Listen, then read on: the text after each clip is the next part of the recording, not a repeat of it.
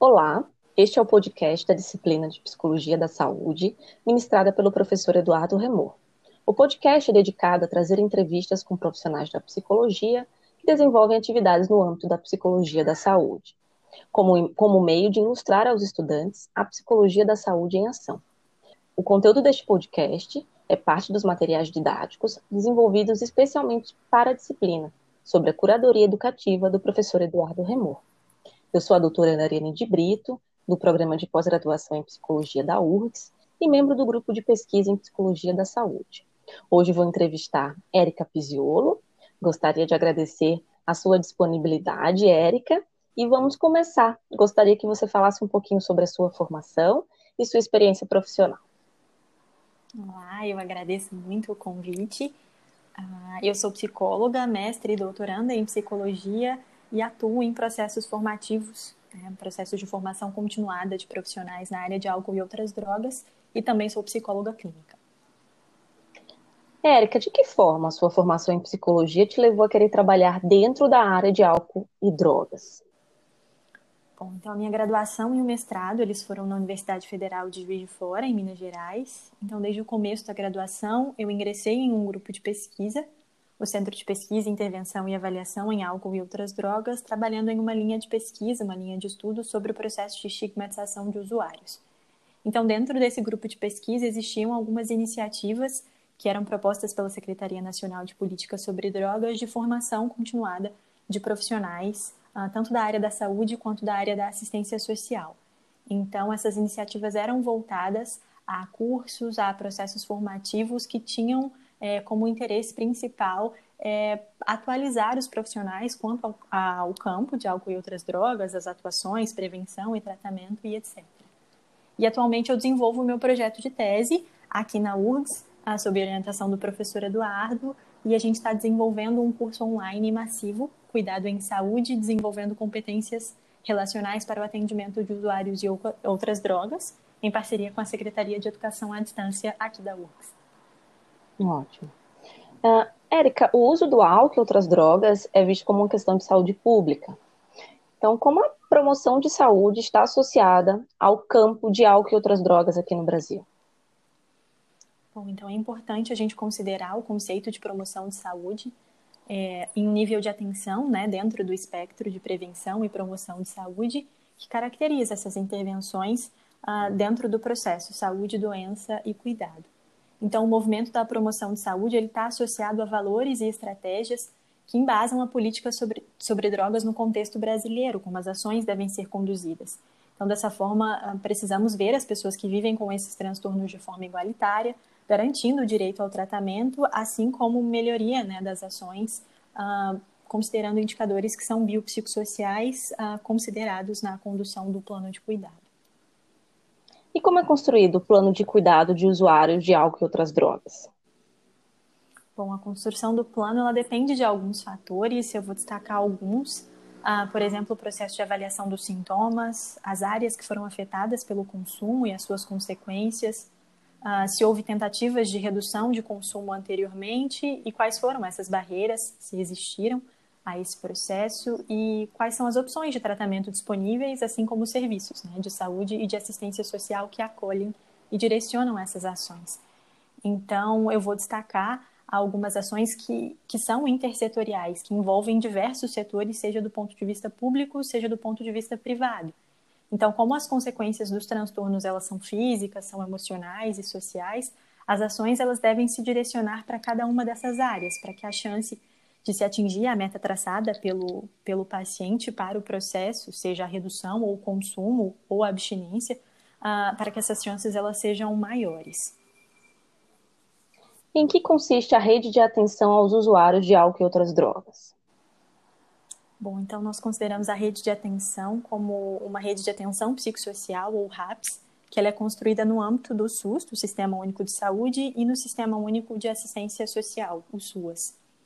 Então, quanto à saúde, existem alguns níveis de cuidado, a atenção básica, que é composta pelos serviços como, por exemplo, as unidades de saúde, a atenção psicossocial estratégica, que é bastante importante, uh, através do Centro de Atenção Psicossocial Álcool e Drogas, que é o principal serviço no que se refere ao tratamento dos transtornos de um ponto de vista comunitário.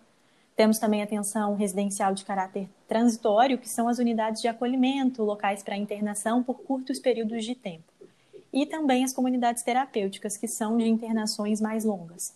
Uh, temos estratégias de reabilitação psicossocial, uh, como iniciativas de geração de emprego, geração de renda, e também a atenção hospitalar, através dos leitos e ambulatórios nos hospitais, além dos serviços né, de urgência e de emergência.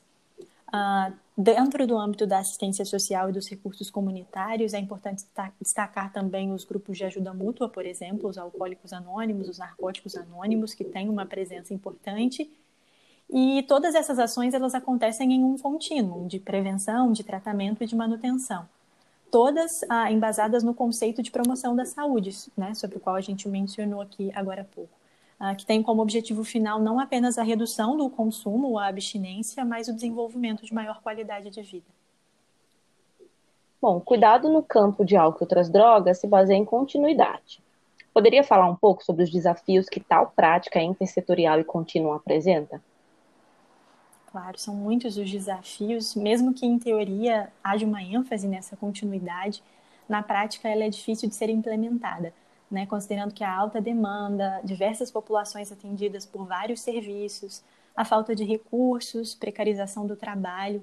Então, há uma forte ênfase nas ações de tratamento nos centros de atenção psicossocial e em serviços de internação, principalmente nos últimos contextos, né? E esses serviços de internação sendo ah, atualmente representados pelas comunidades terapêuticas.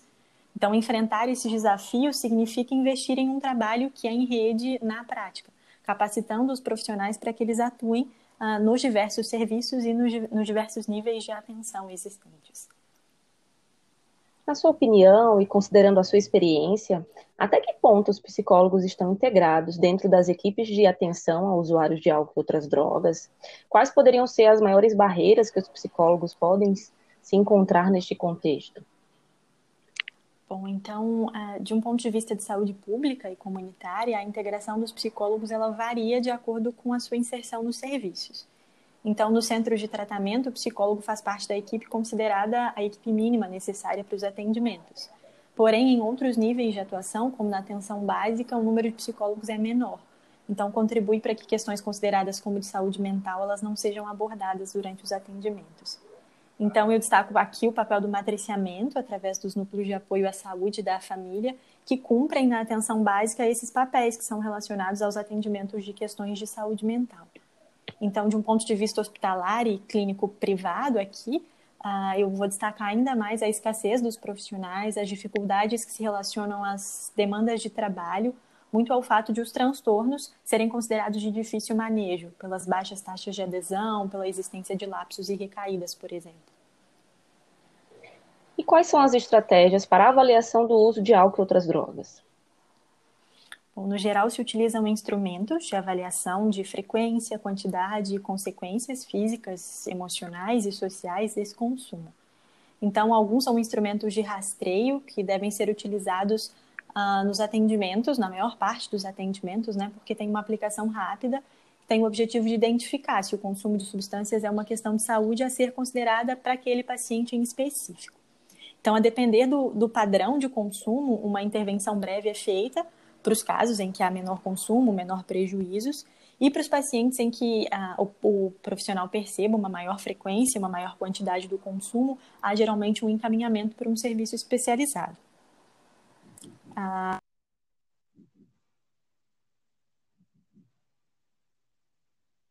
Nacional de Doenças, seja pelo Manual Diagnóstico e Estatístico de Transtornos Mentais, então, esses diagnósticos, conforme né, é, nomeados pelos manuais, o termo correto seria transtornos relacionados a substâncias uh, e ou transtornos aditivos. Então, os critérios definidos, eles são por substância.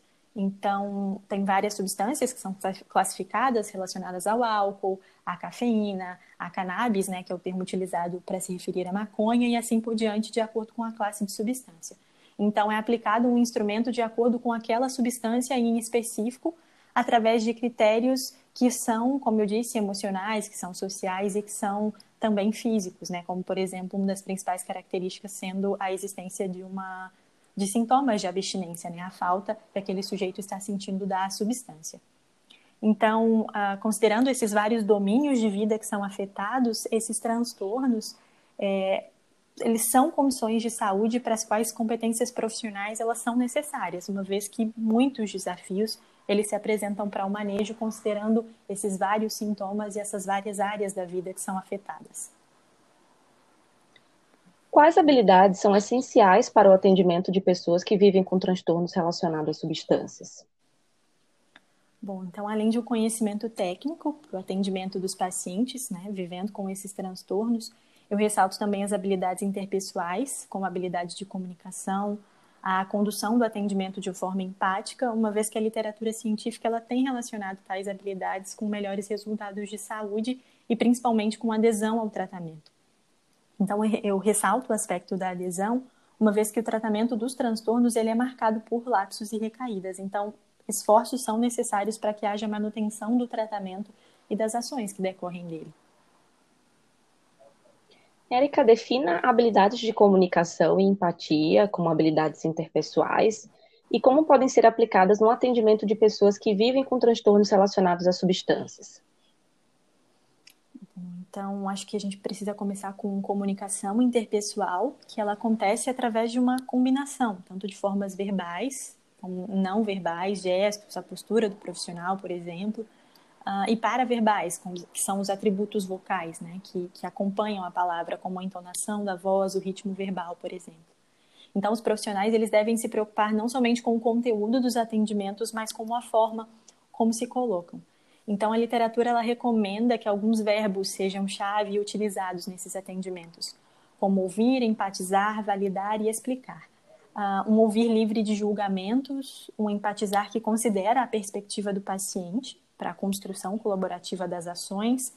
Um validar significa uh, reconhecer a expressão e a manifestação dos sentimentos e das experiências daquela pessoa em atendimento e explicar o processo de forma clara, né, utilizando-se de uma linguagem que seja acessível, checando, inclusive durante o decorrer do processo, se o paciente está compreendendo o processo.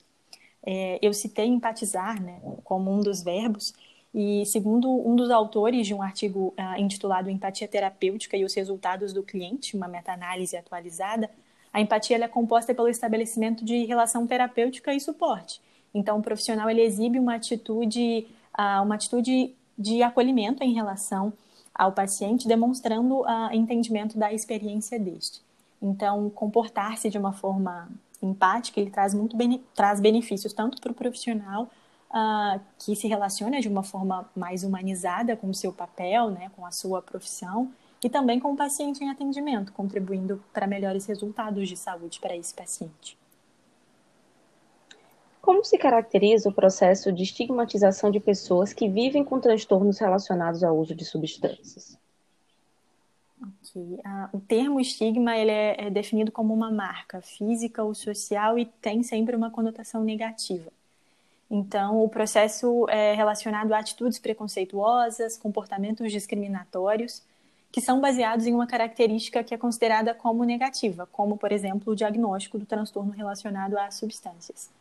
Então, a primeira etapa desse processo é a rotulação, ah, tendo como base o rótulo aplicado a um indivíduo ou grupo, aí segue-se o desenvolvimento de estereótipos, a perda de status para aquele grupo e a discriminação desse grupo considerado como estigmatizado. E quais as principais consequências né, do processo de estigmatização para o processo de tratamento e para os usuários? Bom, então o processo de estigmatização traz consequências que são importantes, principalmente em termos de saúde mental e adesão ao tratamento. Então ele pode levar a isolamento social, ao desenvolvimento do sentimento de solidão, por exemplo, e também ao prejuízo à construção e manutenção de redes, né, de redes sociais e a participação da comunidade dessas pessoas, uma vez que elas se sentem diferentes, se sentem uh, estigmatizadas.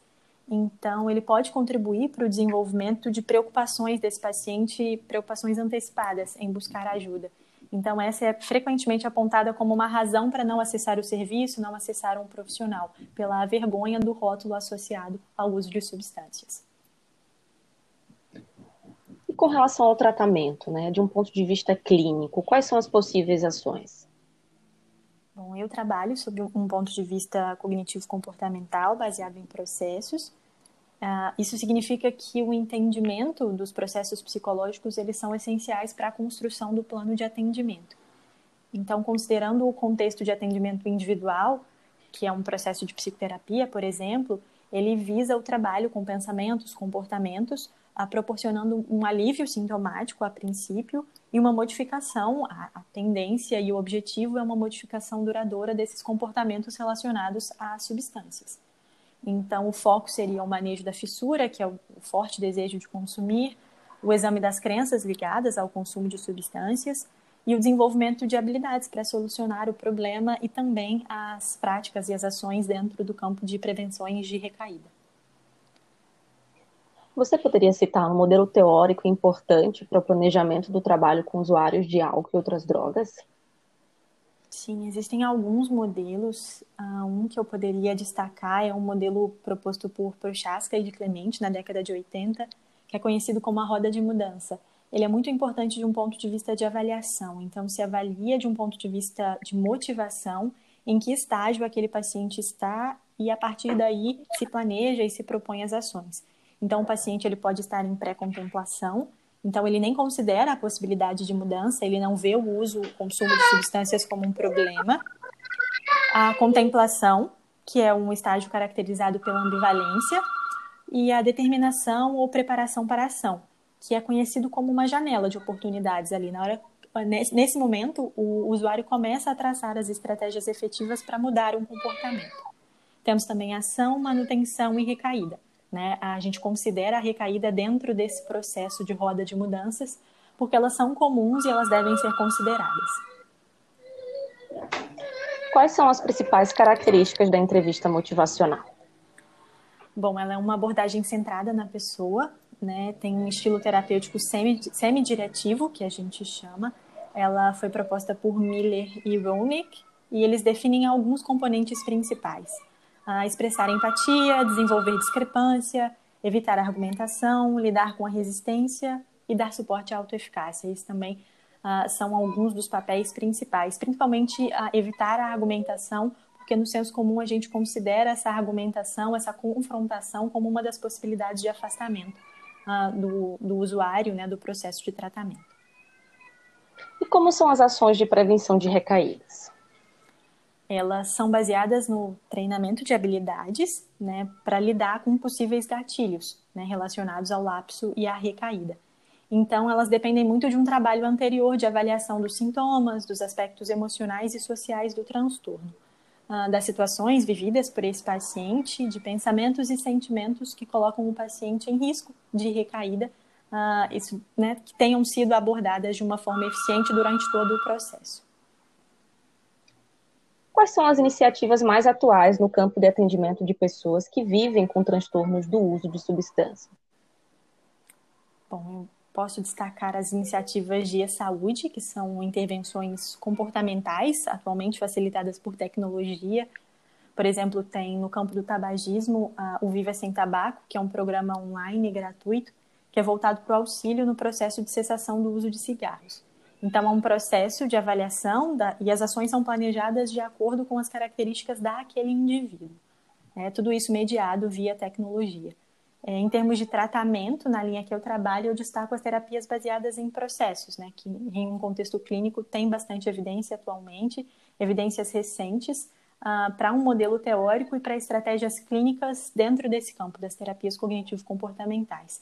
Então, seria a estratégia de atenção plena, a identificação de valores e a construção de um plano de ação que é baseado nos valores individuais daquele paciente em tratamento.